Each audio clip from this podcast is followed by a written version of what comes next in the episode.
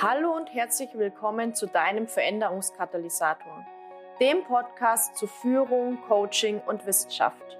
Mein Name ist Jasmin Schweiger, ich bin Wirtschaftspsychologin mit dem Schwerpunkt Führung, Gründerin der Online-Akademie für Leadership Coaching und auf der Mission, Führung zukunftsfähig, sinnhaft und nachhaltig auszurichten.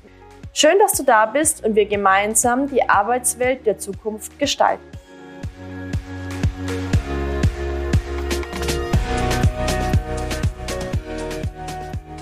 Herzlich willkommen zu einer neuen Folge des Podcasts Veränderungskatalysator. Und wir haben heute ein sehr, sehr spannendes Interview. Und zwar habe ich Professor Dr. Rüdiger Reinhardt zu Gast. Ich kann sagen, dass Rüdiger Reinhardt das Fundament meines Wirtschaftspsychologiewissens ist, weil er nämlich mein Professor war in meinem Masterstudiengang für Wirtschaftspsychologie und Leadership. Er ist Professor für Wirtschaftspsychologie und akademischer Leiter des Masterprogramms für Wirtschaftspsychologie an der HFWU. Herzlich willkommen, Rüdiger. Schön, dass du da bist. Ja, vielen Dank für die Möglichkeit, einige interessante, relevante Dinge sagen zu dürfen. Gerne, gerne. Jetzt habe ich ja schon einmal kurz ein, zwei Worte zu dir gesagt, aber ich glaube, es ist nochmal schöner, wenn du dich selbst vorstellst und einmal sagst, wer du bist, was du tust und ja, wofür du stehst letztendlich. Name ist gefallen, Rüdiger Reinhardt, Jahrgang 1960, also nicht mehr so ganz taufrig. Als ich jung war, habe ich tatsächlich Psychologie studiert, Diplomstudiengang damals mit dem Schwerpunkt damals hieß es dann Arbeits-, Betriebs- und Organisationspsychologie. Wirtschaftspsychologie wurde quasi erst später, Ende der 80er Jahre, entwickelt, erfunden, weitergebaut von den Fachhochschulen. Früher war Psychologie, insbesondere auch die anwendungsorientierten Themen, ausschließlich Gegenstand an den Unis, wie auch heute die Medizin.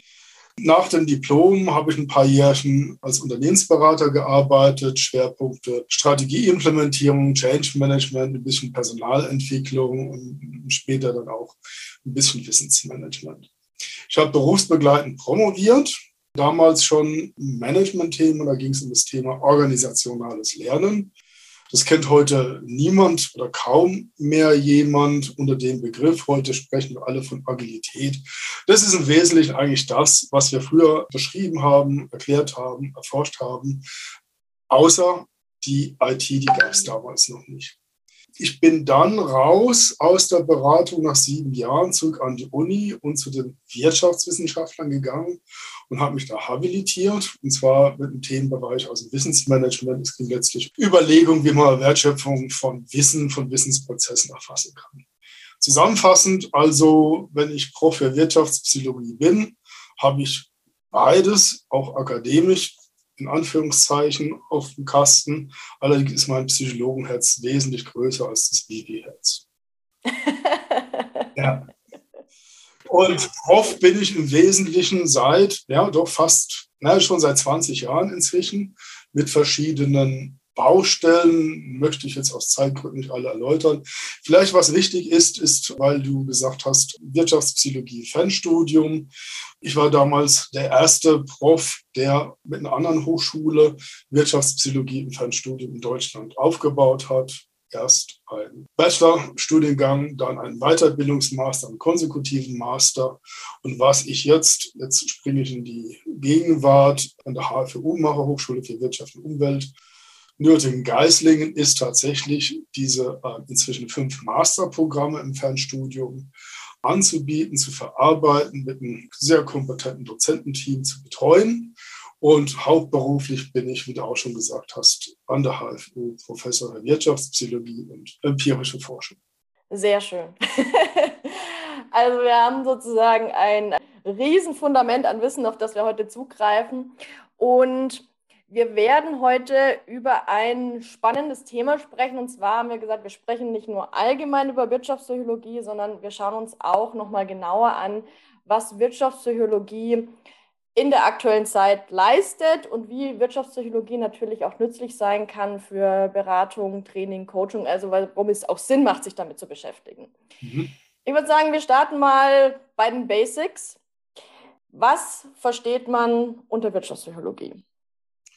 Ja, also vielleicht mal erstmal ganz einfach, was ist der Gegenstand? Psychologie per se ist ja die Wissenschaft des Erlebens und Verhaltens von Menschen. Und Wirtschaftspsychologie ist demnach die Wissenschaft des Erlebens von und Verhaltens von Menschen in wirtschaftlichen Kontexten.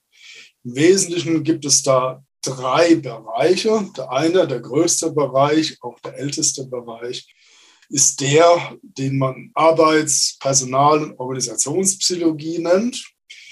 Dann gibt es einen anderen Zweig, das ist dann Markt- und Werbepsychologie. Das ist dann sehr stark Marketing-, Marktforschungslastig. Ersteres hat sehr viele Bezüge zu Organisation, zu Change, zu Leadership, zu Personal, Auswahl, Recruiting, also HR Lifecycle Themen und ähnliches. Und der dritte relativ kleine Bereich ist Finanzpsychologie. Also geht es eigentlich darum, ist, würde ich meinen, ist ein Sonderfall von, von Markt- und Werbepsychologie. Da geht es eigentlich darum, besser zu verstehen, wie jetzt ähm, Akteure an den Börsen und ähnlichen Plätzen finanzielle Entscheidungen treffen. Das ist so erstmal so ein bisschen die Beschreibung in der Breite. Was ist unser Anspruch in der Tiefe? In der Psychologie sowieso und Wirtschaftspsychologie als psychologische Disziplin dann entsprechend. Also, wir beschreiben Dinge, die wir da draußen finden. Wir suchen nach Erklärungen. Erklärung heißt nichts anderes, als zu sagen, okay, wie könnte das, was wir beobachtet haben, entstanden sein? Wir überprüfen das, was wir erklären. Also wir haben einen sehr starken empirischen Anspruch, vielleicht dazu noch zwei, drei Sätze später.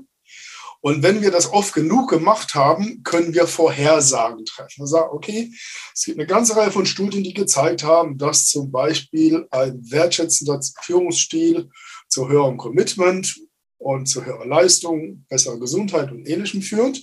Ja, dann kann man davon ausgehen, dass das eben jetzt nicht nur bei den entsprechenden Fallstudienunternehmen ähnlichem gilt, sondern erstmal grundsätzlich gilt.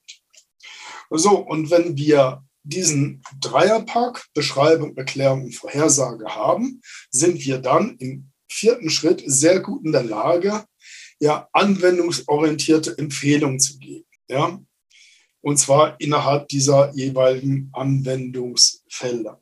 Voraussetzung ist allerdings immer, für, also Anwendung bedeutet Diagnose, finde heraus, wo du stehst, mach einen Plan und nutze das wissenschaftliche Wissen nicht nur bei der Diagnose, sondern auch bei der Intervention, bei der Veränderung, unabhängig davon, ob es jetzt personenbezogene Interventionen sind, also mit Coaching ja, oder Teamprozesse oder auch komplette Organisation, wenn es um Organisationsentwicklung oder Change geht.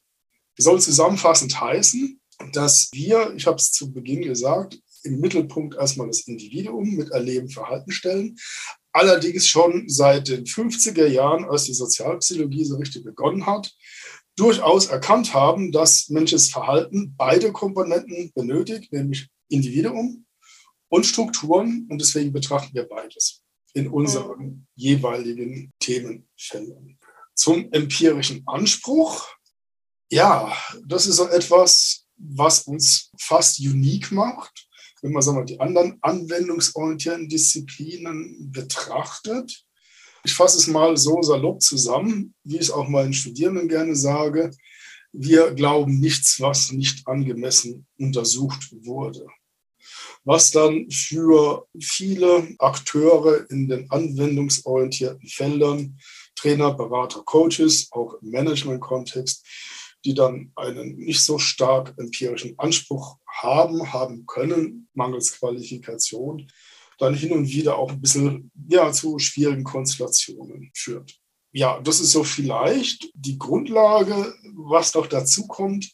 Da sind wir etwas selbstbehindernd unterwegs, weil uns, sage ich mal, unser empirischer Anspruch mit der Notwendigkeit zu prüfen, zu reflektieren, zu verbessern, ja sehr, sehr wichtig ist, sind wir nicht so die salopp ausgedrückt die coolen Verkäufer, wie viele Kollegen aus den Managementwissenschaften, die dann eher mal sehr schnell dabei sind, aufgrund von wenigen Einzelfallstudien Maßnahmen zu empfehlen, wo wir sagen, ey, das ist überhaupt nicht hinreichend geklärt, ob es wirklich so funktioniert, wie ihr das behauptet. Mhm. Aber trotzdem finde ich ja, was ganz, ganz wichtig bei der Wirtschaftspsychologie zu verstehen ist, es geht letztendlich nicht darum, dass ein Wissenschaftler oder eine Wissenschaftlerin im Elfenbeinturm hockt sozusagen und um der Wissenschaft forscht, sondern letztendlich geht es darum, Handlungsempfehlungen für die Praxis abzuleiten, die dann jeder Praktiker, jede Praktikerin im Unternehmen, in der Training, Coaching, Beratungsszene und so weiter anwenden kann. Ja, also, danke nochmal für die Präzisierung. Ja, Wirtschaftspsychologie ist eine anwendungsorientierte Wissenschaft. Unser Anspruch ist es deswegen anwendungsorientiertes, das heißt nützliches Wissen zur Verfügung zu stellen, das wir, wie vorhin gesagt, geprüft haben, untersucht haben und so weiter. Und so fort. Ja, und nützlich heißt, was heißt nützlich? Ja, wirksam. Ja, wenn wir sagen, okay, wir haben es überprüft, dann können wir Empfehlungen aussprechen, wenn ihr das tut, als Organisation, Team, im Einzelfall, dann seid ihr mit einer höheren Wahrscheinlichkeit erfolgreich im Vergleich dazu, wenn ihr was anderes tut oder eben nichts tut. Mhm. Das ist ja. unser Anspruch, für den stehen wir. Das ist richtig. Sehr gut. Ich würde es tatsächlich schon mal den Bogen spannen zu den aktuellen Herausforderungen, vor denen wir stehen. Also es ist so, ja, durchleben gerade eine Reihe von Krisen, ich nenne es mal so. Gesellschaftlich, wirtschaftlich wirkt sich das natürlich aus, wirkt sich dann natürlich auch auf die Einzelunternehmen aus. Naja, vielleicht erstmal übergreifend. Die Wirtschaftspsychologie oder generell erstmal auch natürlich so das Thema, die Managementforschung hat sich vielleicht auch ein bisschen früher damit schon beschäftigt, kennt dafür ja ein ganz sehr oder ein ganz spezifisches Konzept. Mhm. Was steht da dahinter? Also ich vermute mal, ähm, dass es jetzt um das Thema VUCA geht. VUCA als Akronym für Volatility, Uncertainty, Complexity und Ambiguity. Also Volatility, Volatilität kennen wir aus der Börsenentwicklung. Innerhalb von einer Stunde haben sich die Ausschläge, die Kursentwicklung rapide verändert. Keiner weiß warum. Uncertainty. Wir sind nicht in der Lage, vorherzusehen, vorherzusagen, ja, wie diese Veränderungen sich entwickeln werden. Gleichermaßen meint zumindest aus einer Psychologensicht Uncertainty für mich immer auch noch, wir fühlen uns dann notwendigerweise bei entsprechenden Entscheidungen unsicher. Komplexität, Komplexität, das ist tatsächlich schon ein fast uraltes Thema. 50er Jahre entwickelt worden. Worum geht es darum, zu verstehen, anzuerkennen, dass das, was nicht nur in der Unternehmensumwelt, sondern auch in der Unternehmen selbst, aber wir reden erstmal über Unternehmensumwelt, ja, dass die Beziehungen zwischen Einflussfaktoren dynamisch sind, die verändern sich, die sind, wie vorhin schon gesagt, nicht vorhersehbar und vor dem Hintergrund helfen uns unserer klassischen linearen Analysemethoden herzlich wenig, um Umweltveränderungen verstehen zu können. Ambiguität, Ambiguität, Mehrdeutigkeit. Ja, es gibt verschiedene Gründe, warum das so ist. Also, ursprünglich kommt dieses Konzept aus der Militärstrategie und meint im Wesentlichen eine unübersichtliche Gefechtssituation, die also in solchen Situationen natürlich lebensgefährlich ist. Zurück auf unser Thema VUCA im, im Business-Kontext geht es eigentlich darum, ja, mit diesem Akronym, mit diesen vier Begriffen zu beschreiben, was sind die Herausforderungen, denen sich Unternehmen gegenüberstehen. Der Begriff Management-Kontext ist, wenn ich es richtig erinnere, so, so knapp 20 Jahre alt damals eher von den Strategieleuten und auch von den Beratern verwendet weil von IT-Technologie mal abgesehen war VUCA jetzt nicht so das ganz zentrale Thema für viele operative Einheiten. Das hat sich allerdings mit Anfang der 2020er Jahre rapide geändert. Wir erinnern uns, Beginn Covid-19, Pandemie. Mitarbeiter wurden quasi von heute Morgen ins Homeoffice geschickt. Es gab keine Prozesse zur Vorbereitung, keine vernünftige Technologie, kein Training, kein gar nichts. Da war auf einmal klar, hey, das ist ziemlich unangenehm. Das ist schwierig. Ja, in Teilen hat es geklappt, in Teilen hat es weniger gut geklappt, aber da haben erstmal ganz, ganz viele Menschen erlebt, was VUCA ist von Menschen in der Organisation. Was etwas betrüblich ist, ist, dass VUCA als relevanter Begriff ja eigentlich schon viel länger eine Rolle spielt. Ja, wenn wir jetzt, du sagst, nennst das Thema Krise, ja, was ist denn jetzt eigentlich die, die größte Krise, in der wir uns befinden? Das ist unsere Klimakrise. Das ist seit, ja, wissenschaftlich gesehen, seit den 50er Jahren bekannt, dass uns das aus dem Ruder laufen wird. Es gibt Studien, die nachweisen, dass bis 70er Jahre es möglich gewesen wäre, den Hebel komplett umzudrehen. Ja, und das interessanterweise unter einem Präsident Nixon, der jetzt nicht gerade für innovative und sagen wir, demokratische Prozesse oder Politiken verantwortlich ist. Und seitdem ist quasi die Problemlage von Jahr zu Jahr, wird größer und größer. Und was tatsächlich passiert ist, es gibt immer mehr Studien, Pseudostudien, die belegen wollen, dass das ganze Problem mit dem Klimawandel eben nicht menschengemacht wird, menschengemacht ist. So, und jetzt sind wir in einer Situation, wo es kaum noch oder sagen wir zumindest wesentlich weniger Handlungsoptionen gibt, wie noch vor zehn Jahren oder vor 20 Jahren. Ich meine, ich bin kein Klimaforscher, ja, ist ja nur das, das VUCA-Beispiel. Aber wenn ich mir überlege, ähm, es wird noch ernsthaft über 1,5 Grad Lösung diskutiert. Die letzten Studien, die ich dazu gelesen habe, sagen ganz einfach, selbst wenn wir von heute auf morgen CO2-frei leben würden, ist es nicht mehr zu halten. Ja. Mhm. So, gut. Und die Frage ist jetzt wiederum zu uns zurück, zur Wirtschaftspsychologie, zu, zur Organisation, zum Business. Ja, was macht VUCA eigentlich mit uns? Ja, das ist ein Thema, das leider Gottes viel zu wenig betrachtet wird. Was wir beobachten können seit, ich glaube, so also Größenordnung 10, 12 Jahre, wenn ich mich richtig erinnere, gibt es schon erste Konzepte, Change-Konzepte, die behaupten, gegen diesen VUCA-Ansturm einen Beitrag leisten zu können. Also die Frage ist ja, okay, ich erlebe da draußen, ist das, und jetzt mal das mit einem einfachen Begriff, zu bezeichnen, ein Riesenschlamassel. Ja, meine Standardplanungszyklen funktionieren nicht mehr, meine Beschaffungszyklen funktionieren nicht mehr, egal ob das jetzt bei Material, bei Technologie, zunehmend mehr auch auf der Ebene des Personals.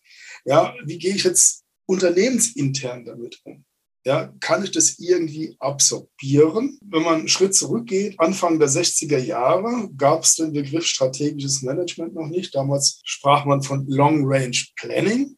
Ja, Langfristplanung. Im Wesentlichen ging es eigentlich darum, sich die Planung vom letzten Jahr hervorzuholen, Abweichungen zu prüfen, ansonsten dann mit wenigen Anpassungen dieselbe Strategie, selbe Operations weiter durchzuführen das funktioniert nicht mehr. Auch traditionelle Strategien funktionieren nicht mehr. In dem Moment, wo ich angefangen habe, irgendwie eine neue Segmentierung zu machen, ein neues Portfolio aufzustellen, dann sagt der Markt, sagen die Kundenbedürfnisse, du bist zu spät, du bist zu spät, du bist zu spät. Ja? Also das ist einfach so der, der Management-Druck. Ja, jetzt aber zurück zu diesen Interventionen. Ja, so eine dieser Konzepte nennt sich WOPA Plus mit ist ein recht, also inhaltlich ein recht äh, interessanter Ansatz, der tatsächlich zumindest auf einer konzeptionellen Ebene zu dieser VUCA-Problematik passen könnte. Ja, also es geht um die Entwicklung von Vertrauen, von Offenheit, von Partizipation, von Agilität und das Plus habe ich jetzt vergessen.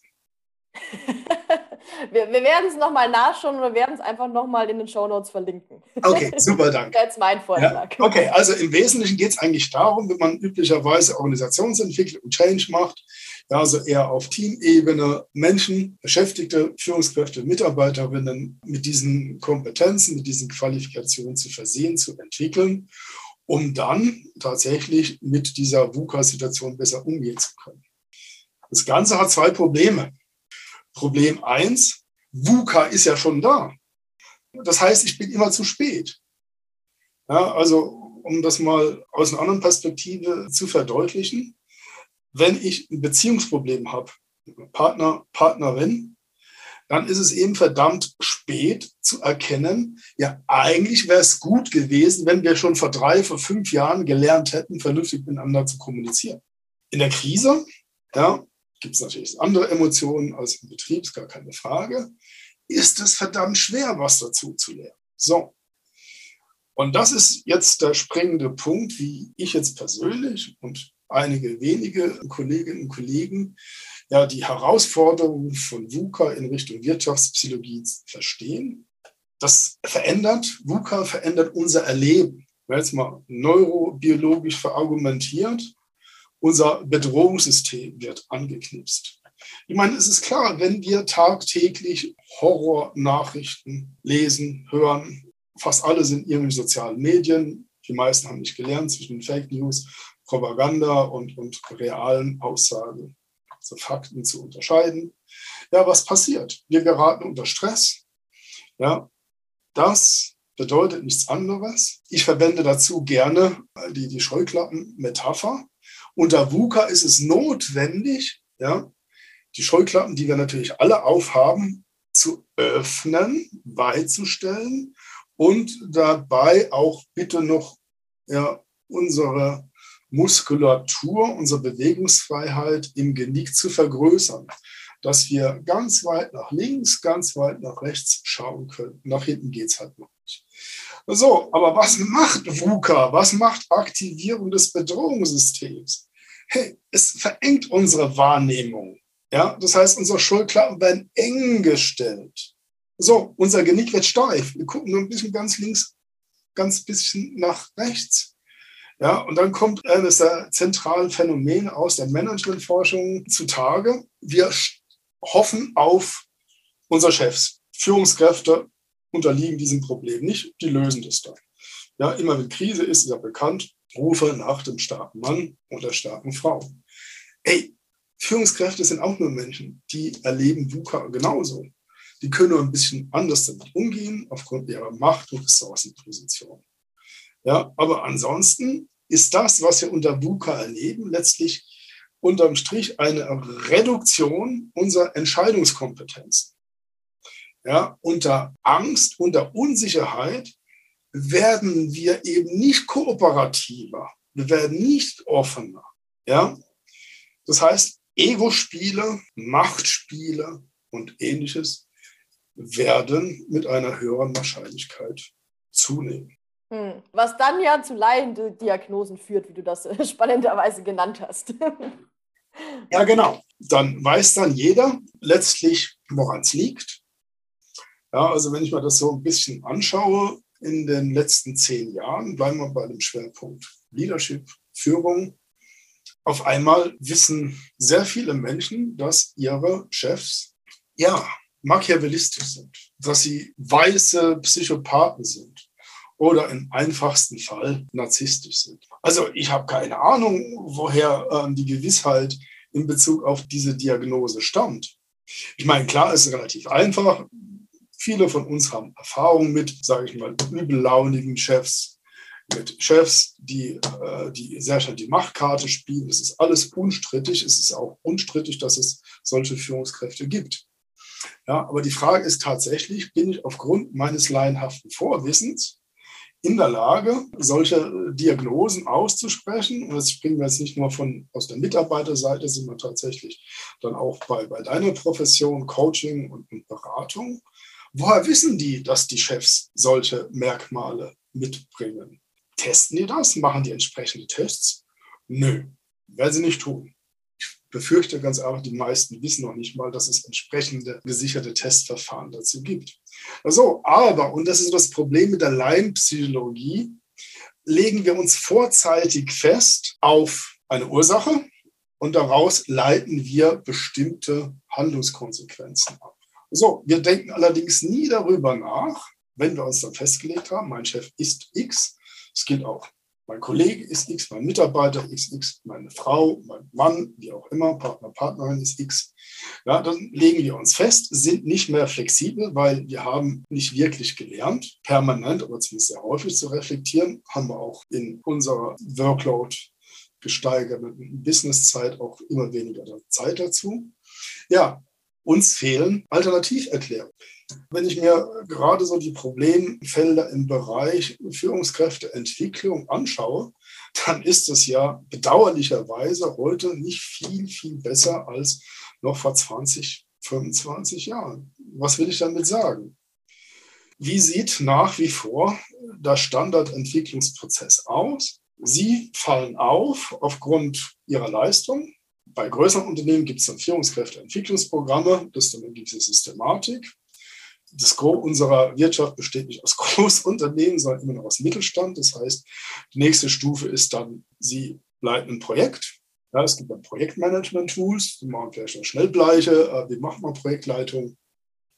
Das ist jetzt auch im Kontext agiles Projektmanagement ja, seit auch wieder knapp 20 Jahren zunehmend relevantes Thema geworden.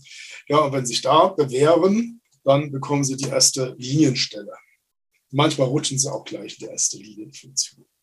So, können die Leute führen? Also, das Problem ist, Experten in der Sache, in ihrem Aufgabengebiet werden befördert, wo es um ganz andere Aufgabenfelder geht, nämlich Umgang mit Menschen.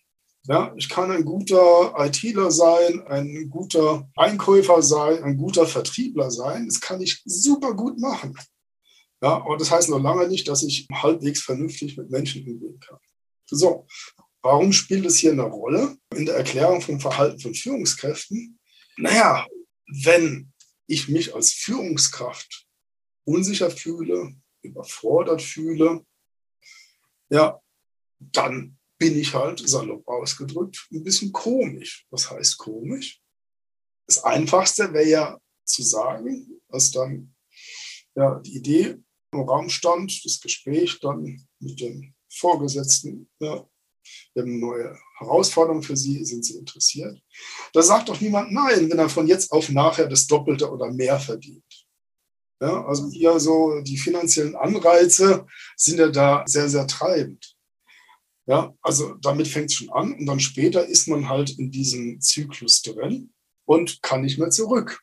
Ja, man erlebt vielleicht, dass Führungskompetenz, an sozial-kommunikativer Kompetenz und an ja auch neues Konzept emotionaler Kompetenz oder bisschen als Modebegriff, ja, emotionale Intelligenz fehlt. Ja. Und dann kommen dann die, die Kollegen aus, aus der Personalentwicklung und behaupten, kein Problem, das trainieren wir euch hin. Wir machen euch passend. Äh, geht nicht. Zumindest nicht so, wie sich das viele Personalentwickler, Trainer, Berater und so weiter vorstellen. Warum nicht?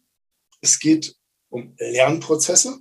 Ich muss neue Dinge lernen. Ich muss Altes verlernen. Da geht es ja nicht nur um inhaltliche Dinge, sondern es geht um Veränderung von Wahrnehmung, von eigenem Erleben. Ich muss in der Lage sein, tatsächlich mal auch Kritik auszuhalten ja, ich muss in der Lage sein, auf hm, vielleicht kritische Blicke meiner Mitarbeiter nicht gleich mit so einem Gesicht, äh, mit nach unten, äh, so wie Frau Merkel, nach unten gezogenen Lippen zu reagieren.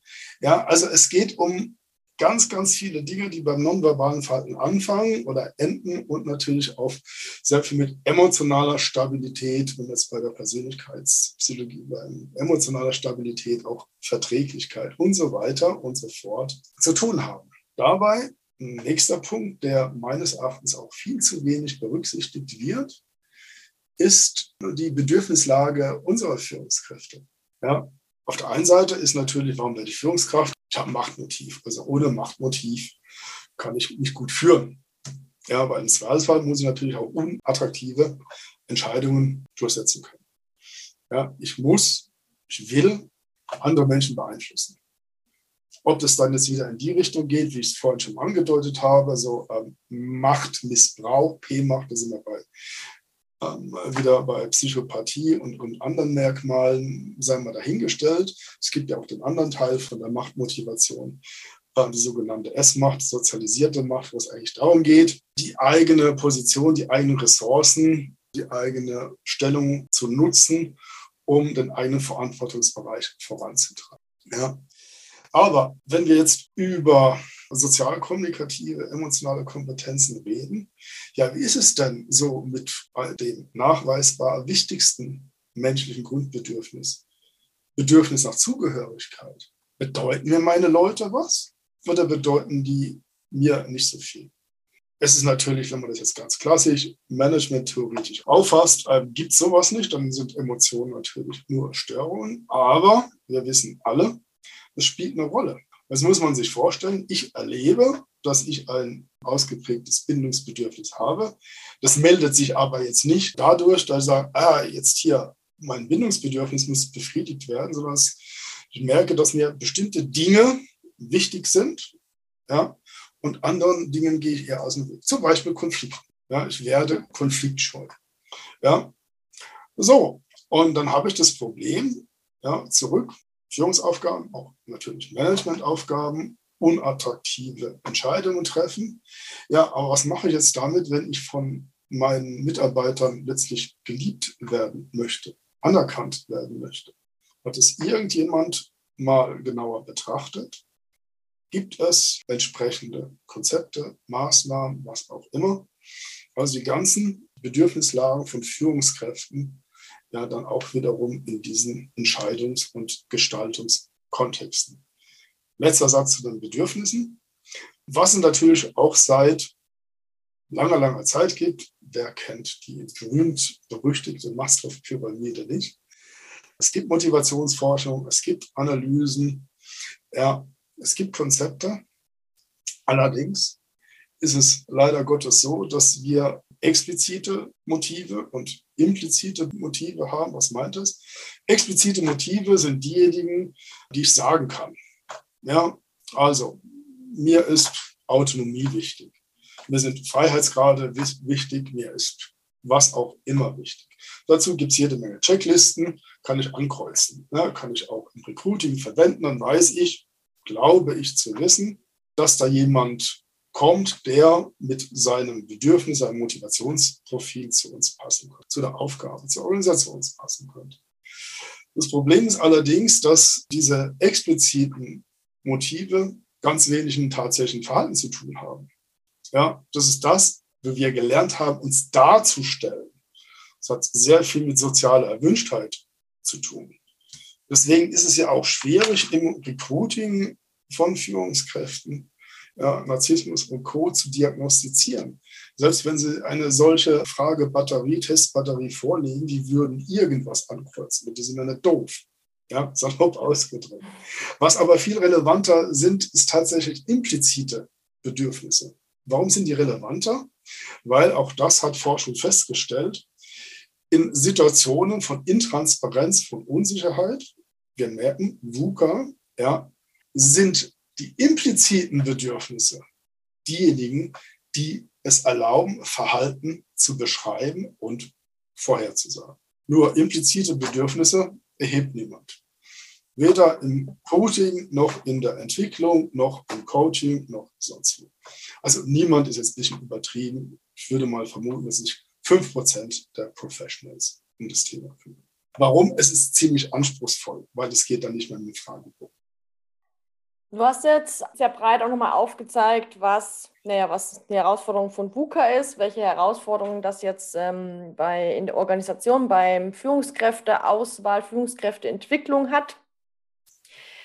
Ich weiß, es ist nicht einfach zu beantworten und es gibt nicht die Lösung, weil damit würden wir natürlich Komplexität massiv auch reduzieren. Aber naja, was sind denn so erste Handlungsempfehlungen für Organisationen, Personalentwickler, Coaches, die sagen, ich möchte es besser machen? Wirtschaftspsychologie studieren. Was noch? naja, ähm, äh, das wäre jetzt zu viel der Ehre, aber ich würde tatsächlich damit anfangen, bleiben wir bei den Wirtschafts- und Non-Profit-Organisationen. Ich würde mir genauer anschauen, mit welchen Konzepten Berater, Coaches, Trainer und so weiter und so fort arbeiten. Also wir können ja ganz einfach unterscheiden. Es gibt Praktiker, Beraterliteratur, die zeichnet sich im Wesentlichen durch markante Sprüche, so Chakra-mäßig, wir schaffen das aus. Es gibt keinerlei oder ganz, ganz wenig Nachweise in Bezug auf die Dinge, die da behauptet werden. Und wenn man denen folgt, findet man heraus, dass die Qualität der Studien, in denen dann nachgewiesen werden soll, dass die Maßnahme funktioniert, in Anführungszeichen. Die Studie gibt es never ever her. Ja, und auf der anderen Seite gibt es dann, sage ich mal, schon anwendungsorientierte Fachliteratur. Also ich weiß natürlich, dass es immer schwierig ist für Fachkräfte in der Organisation, letztlich aus zeitlichen Gründen, zum Teil auch aus Gründen des fehlenden Vorwissens, sich das selbst einzuarbeiten. Der Anspruch ist natürlich jetzt auch nicht in die aktuelle Literatur, in die wissenschaftlichen Journals reinzugehen. Ja, deswegen ist es ja schlau, den anderen Schritt zu gehen, sagen, okay, liebe Berater, Coaches und Co., wo kommt dann euer Wissen her? Ja, was sind dann eure Grundlagen? Woher wisst ihr denn, ob das, was ihr tut, auch funktioniert? Haben schon mal den Begriff Wirksamkeitsmessung genannt. Vielleicht einige Beispiele. EFQM ist ein Konzept aus dem Total Quality Management, recht renommiert, ist Anfang der 90er Jahre entstanden, zunächst im Automotive-Kontext, dann über viele Branchen hinweg ausgerollt worden. Und wir wissen durch viele, viele Evaluationsstudien, dass es tatsächlich so ist, dass Unternehmen, die EFQM implementiert haben, höhere Leistung erbringen als Unternehmen, die das nicht gemacht haben. Wir wissen zum Beispiel auch, dass das in Teilen nicht so stringent, nicht so systematisch ja, bei dem Thema Balance Scorecard gelingt.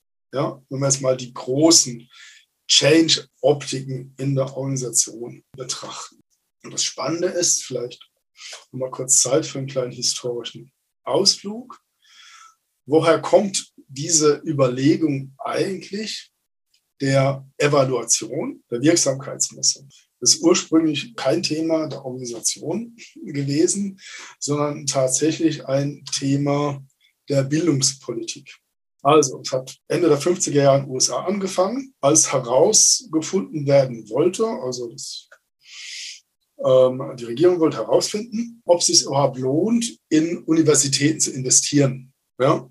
Also, der Nachweis wurde erbracht. Seitdem haben wir diesen Seiteffekt, den Begriff des Humankapitals, der dann auch im Management-Kontext, im BWL-Kontext übertragen wurde. Ein bisschen später ging es um Ähnliches, auch wieder Bildung, ja, und zwar ging es um Förderprozesse. Ja, wie kann ich jetzt Kinder fördern, die aus einem bildungsfernen Elternhaus und so weiter stammen. Gibt es bessere Maßnahmen, gibt es weniger gute Maßnahmen. Ja? Also auch schon damals, 60er Jahre, hat man gewusst, hm, es gibt Entscheidungshilfen. Also salopp ausgedrückt, es geht Evaluation, Wirksamkeitsmessung im Business-Kontext immer um Geld. Ganz klar. So. Das ist aber ganz wichtig.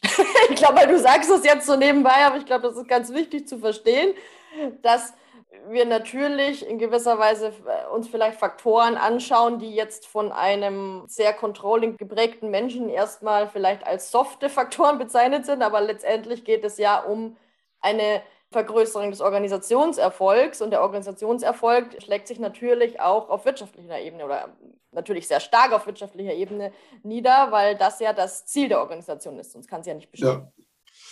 So, und noch zwei kurze historische äh, Zwischenschritte. Wer beschäftigt sich mit Evaluation, Wirksamkeitsmessung? Das hat sich dann ausgeweitet in den 70er Jahren auf die Psychotherapie, Psychotherapieforschung. Also die machen das schon sehr lange, weil ja, es gibt gefühlte 100 Therapieansätze, davon taugen im Wesentlichen vier etwas. Ja. Auch das ist seit langem bekannt, ja, aber dennoch kaufen sich ja, Kundinnen und Kunden immer wieder in irgendwelche Ansätze rein, wo sie glauben, dass das wirkt. Gut, Placebo-Effekte gibt es natürlich auch. Die beiden fehlenden Bestimmungsstücke ist dann das ganze Thema in der Medizin. Da ist es eigentlich am bekanntesten geworden. Wir sprechen seit ja, dem, dem Internet, als es dann auch gelungen ist, Forschungsdaten international zu verknüpfen von der sogenannten evidenzbasierten Medizin. Ja, also die prüfen permanent ihre Ergebnisse international witzigerweise oder spannenderweise vielleicht werden auch niedergelassene Ärzte, zumindest in Deutschland, ich sage jetzt mal Anführungszeichen, gezwungen, sich weiterzubilden, sich mit neuen Ergebnissen, neuen Befunden zu beschäftigen. Das wäre vielleicht auch etwas, was man für Führungskräfte vorsehen könnte, eine verpflichtende Weiterbildung in Bezug auf nützliche Maßnahmen. Aber das ist vermutlich eher Utopie. Und der letzte Bereich ist natürlich der der Gesundheitsökonomie. Wie sollte das ist ja in Deutschland jetzt auch schon wieder seit ja, 15, 20 Jahren wird das diskutiert. Ja, wie soll die Finanzierung äh, unseres Gesundheitssystems ausschauen? Wobei alles, was dabei bislang rumgekommen ist, eher unter der Überschrift Verschwindbesserung. So, also zurück. Business. Idee war dann von, von Jeffrey Pfeffer, einem sehr renommierten Managementwissenschaftler, und Berater, diese Idee von evidenzbasierten Medizin zu übertragen in Evidence-Based Management. Ja, das ist noch nicht ganz so lange her. Das ist jetzt auch, ja, das ist das Standardbuch dazu. Zehn, zwölf Jahre. Älter ist das nicht. Also tatsächlich dann auch zu sagen, hey, wir wissen, was Effektivität ist. Natürlich wissen wir auch, was Effizienz ist. Ja, aber Wirksamkeit hat was mit Effektivität zu tun. Ja, aber dann ist es doch ganz schlau, liebe Manager, liebe Entscheider, sich mit diesen Dingen zu beschäftigen, von denen wir wissen, dass die wirksam sind. Ich beschäftige mich selbst mit Evidence-Based Management seit ja, so knapp zehn Jahren. Bin so wir, eher unsystematisch in Deutschland unterwegs zu gucken, gibt es Kolleginnen und Kollegen. Es gibt zwei, drei BWLer und ein Kollege aus der Wirtschaftspsychologie. Also das, das ist wissenschaftlich irgendwie noch eher so White Area, in der Praxis notwendigerweise auch. Aber jetzt nochmal zurück zu, zu deiner Frage, was kann man tun? Lasst, liebe Entscheider, doch mal euch vorstellen, warum und wie frühere Projekte erfolgreich gewesen sind. Und vorstellen heißt jetzt nicht, ja, Sie können ja mit den früheren Kunden Kontakt aufnehmen. Vorstellen heißt auch nicht, es gibt ja dann gerade die großen Beratungsfirmen, machen das ja immer ganz, ganz schnell, schön aufbereitete Studien über den Verbreitungsgrad, jetzt neueres Thema, Agilität. Ja, nur was wissen wir darüber? Wir lernen darüber gar nichts. Ja, weil wir wissen nur, wer das tut, halbwegs zumindest, aber wir wissen nicht, was funktioniert. Wenn wir jetzt gerade dieses Thema Agilität anschauen, und vor allem IFQM, und, und Balance Scorecard, beides ja Anfang der 90er Jahre zu verorten. Agilität ist ja entstanden, ja schon längere Zeit. Agiles Projektmanagement aus der Softwareentwicklung. Ja, klar, hat wunderbar funktioniert. Warum? Ja, weil die Leute so sind. Ja, die wollen schnell sein, die wollen gut sein und wollen sich nicht nerven lassen, wenn ich das mal so salopp ausdrücken darf, von irgendwelchen Meilensteinen, die dann irgendwann mal passieren. So, die erste Herausforderung war dann tatsächlich zu sagen, okay, wenn das in der Softwareentwicklung funktioniert, funktioniert es dann auch bei anderen normalen Standardprojekten. Natürlich beraterseitig, natürlich ist kein Problem, machen wir, kriegen wir alles hin. Die Studien dazu sagen, nö, das ist nicht so einfach. Warum? Weil es ein Mindset ja, einerseits und die Strukturen, die Machtstrukturen, die Anforderungen von den Stakeholdern, ja, bei Projekten jetzt in der Fertigung, in F&E oder wo auch immer, ja, da ein bisschen andere Merkmale haben. Und das für mich spannendste und ja, schon fast witzigste war dann, als vor knapp zehn Jahren die Idee aufkam, ja, jetzt machen wir Agile Leadership. Ja, jetzt müssen wir unsere Führungskräfte fit machen für Digitalisierung. Ich habe schon damals gesagt, also woher sollen denn unsere Führungskräfte jetzt wieder diese Kompetenzen hernehmen? Ja, ich meine, die sind ja schon belastet. Es ist ja nicht so, dass sie nichts tun. Ja, ich habe vorhin schon ganz kurz versucht darzustellen, ja, es geht um Lernprozess, es geht um Verlernprozess, es braucht Zeit, es braucht viel Zeit. Das weißt ja du aus der Coaching-Ecke noch viel besser als ich. Ja, und mit dreimal zwei Tage Training ja, im Jahr wird das nichts. Ganz einfach, das reicht nicht. Das heißt, ich muss viel mehr dann mit den Leuten arbeiten, die diese Merkmale schon mitbringen. Und von daher hat es mich nicht gewundert, dann 2020 die erste Evaluationsstudie über die Effektivität von Agile Leadership gelesen zu haben. Ja, Aussage zusammenfassend, funktioniert nicht. Ja, aber, und das ist auch nochmal wichtig darauf hinzuweisen, es geht ja immer um zwei Sachen. Das eine ist, kann das, was wir als Methodik entwickeln, überhaupt wirken? Ja, das ist dann so das Thema auch der wissenschaftlichen Fundierung. Gibt es da vernünftige Studien dazu? Ja, und dann geht es tatsächlich um den konkreten Nachweis, okay, wir haben es gemacht, ja, hat es in dem Einzelfall gewirkt. Natürlich wissen wir auch aus der Wissenschaft, ja, dass es Fehler gibt, ist überhaupt keine Frage. Und natürlich würde ich jetzt auch nicht auf die magischen 5% im Business pochen wollen, aber ich würde schon, jetzt wiederhole ich mich, ähm, bei der Auswahl der Berater, Coaches, Trainer und so weiter genauer hinschauen. Ja, was tun die denn da? Was ist das wissenschaftliche Konzept oder wissenschaftliche Konzeption hinter dem, was sie da tun? Und können sie irgendwie halb, zumindest halbwegs vernünftig belegen, dass das, was sie schon getan haben, auch salopp ausgedrückt funktioniert hat. Mhm. Naja, ich nehme jetzt dann nochmal daraus vor allem zwei Dinge ähm, nochmal mit. Auf kleinere Ebene vielleicht, dass Führungskräfteentwicklung nicht von heute auf morgen geht. Also ich sage das ja immer. Es ist ein schöner Einstieg zu sagen, man hat mal zum Beispiel ein, zwei Coaching-Sessions, aber das löst noch keine nachhaltige, längerfristige Veränderung aus. Und auf übergreifender Ebene, naja, auf jeden Fall, dass ähm, diese Überprüfung der Wirksamkeit in der Organisationspraxis, aber auch in der Coaching- und Trainingspraxis, also ja aus beiden Perspektiven, ja, es ist ja Angebot und Nachfrage, viel mehr in den Fokus ja. gerückt werden sollte natürlich. Jetzt machen wir nochmal abschließend den Sack zu. was würdest du sagen, was wäre nochmal so ein naja, wenn man jetzt nichts mitgenommen hat aus diesem Podcast, außer einem einzigen Appell, was wäre hier nochmal das Fazit, das du gerne ziehen möchtest? Also, One Sentence Scratch. es können auch drei Sentences sein. Um, ähm, ja. Aber so die, die, die Kernbotschaft.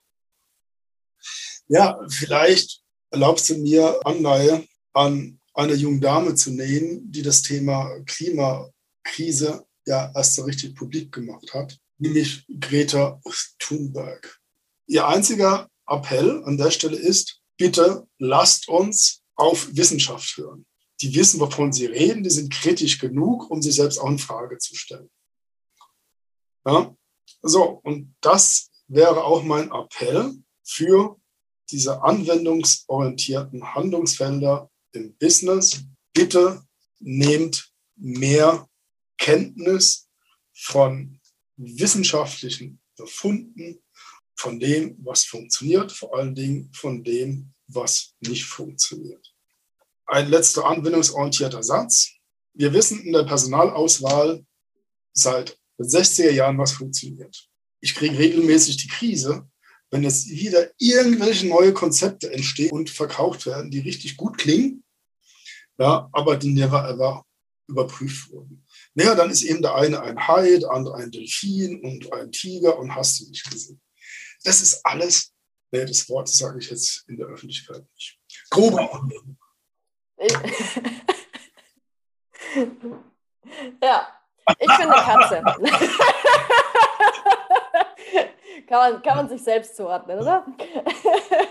naja, und vielleicht auch nochmal so die Metapher, dass wir natürlich psychologische Aspekte auch genauso behandeln wie jetzt zum Beispiel, ähm, naja, körperliche Aspekte. Also ich operiere mich ja nicht selbst, dann geht zur Fachfrau um, und, und, und, und lege da sozusagen mein Glück und meine Zukunft nicht in ungewisse Hände, sondern schau halt wirklich, ist das fundiert und, und kann ich mich da auch, ja, kann genau. ich da vertrauen? Ja, geht zu den Profis. Ja, also Stichwort Medizin Vielleicht noch ein kleiner interessanter Transfer. Ich habe vorhin ja von evidenzbasierter Medizin gesprochen. Wenn ich mir so eine ganze Reihe von Change, Coaching, wie auch immer Konzepten anschaue, dann haben die irgendwie so eine Ähnlichkeit wie zum Beispiel in der ähm, Physik. Da hat man mal so an Phlogiston geglaubt, als man damals, ich glaube, 17. Jahrhundert versucht hat zu erklären, warum bestimmte Stoffe brennen. Da gab es einen geheimnisvollen Stoff in der Materie. Die haben wir später auch mal verstanden, Sauerstoff, Phlogiston gibt es nicht. Es gab dann später die Äthertheorie und so weiter und so fort. Ja, in der Medizin, die ja dann auch Auswirkungen auf die Persönlichkeitspsychologie gehabt hat, die Charakterkunde von Galen, ja, mit den Cholerikern und den Sanguinikern und, und so weiter und so fort, also Temperamente. Ja, und wenn man sich allerdings den Fortschritten der Medizin anschaut, ist es ja schon spannend festzustellen. Da gibt es permanente Weiterentwicklung. Warum? Letztlich, weil in der Facharztausbildung ja, die Leute in der Klinik arbeiten. Die lernen und tun das, was sie lernen in der Psychologie, in der Psychotherapie, auch im Coaching ist es ja getrennt. Ja, wir machen eine akademische Ausbildung und dann kommt, wenn wir überhaupt eine in Richtung Coaching, die auch immer haben, das ist noch ein anderes Thema, ja, dann machen wir irgendwas dazu. Das heißt, wir trennen Handeln vom Lernen viel stärker, was suboptimal ist. Naja, gut, wir haben Fachkräftemangel überall. Von daher lässt sich natürlich auch das Thema Coaching recht gut verkaufen, zumal es ja da auch keinen Schutz gibt. Jeder darf sich ja Coach nennen. Naja, im Mittelalter war es dann ja so, dass die Bader ja auch den Leuten an den Zähnen rumgemacht haben, ja, also quasi aus heutiger Sicht Zahnärzte oder zahnärztliche Dienstleistungen vollzogen haben. Naja, uns fehlt es ja auch an Chirurgen, vielleicht können wir Metzger weiterbilden, weil die können ja auch schneiden und können mit Blut umgehen. Das mag jetzt ein bisschen zynisch klingen, aber soll eigentlich nochmal verdeutlichen, dass Weiterbildung im Consulting, im Coaching und so weiter nicht notwendigerweise allein selig machend ist. Ja, warum? Ich habe ja vorhin begonnen, ja, ein bisschen was über das Mindset, das Selbstverständnis von, von Psychologen, von Wirtschaftspsychologen zu reden. Wenn da ein paar Basics fehlen, wie zum Beispiel machen wir auch in unseren Studiengängen eine Ausbildung so, über die Grundlagen, allgemeine Psychologie, Denken, Lernen, Motivation, Emotionen, Informationsverarbeitung, ähm, Sozialpsychologie, Persönlichkeitspsychologie und so. Und wenn solche Dinge ganz grundsätzlich fehlen, dann fehlen die natürlich auch notwendigerweise im Anwendungsfeld. Ja. Und natürlich ähm, sind wir dann auch noch die Disziplin, das haben wir dann auch mit dem Soziologen ein Stück weit gemein. Es vorhin auch vom empirischen Anspruch und Überprüfung äh, gesprochen. Natürlich, ja, vermitteln wir auch diese methodischen Kompetenzen unseren Studierenden. Und wenn sie das nicht gelernt haben, ja, im WWL-Studium oder wo auch immer oder im Ingenieursstudium, dann werden sie es später auch nicht lernen. Ja. Ausnahmen sind zum Beispiel Leute in der Qualitätskontrolle tätig sind, ja, die können noch besser Statistik als wir. Aber es sind halt, keine Ahnung, vielleicht 5 Prozent von Business People.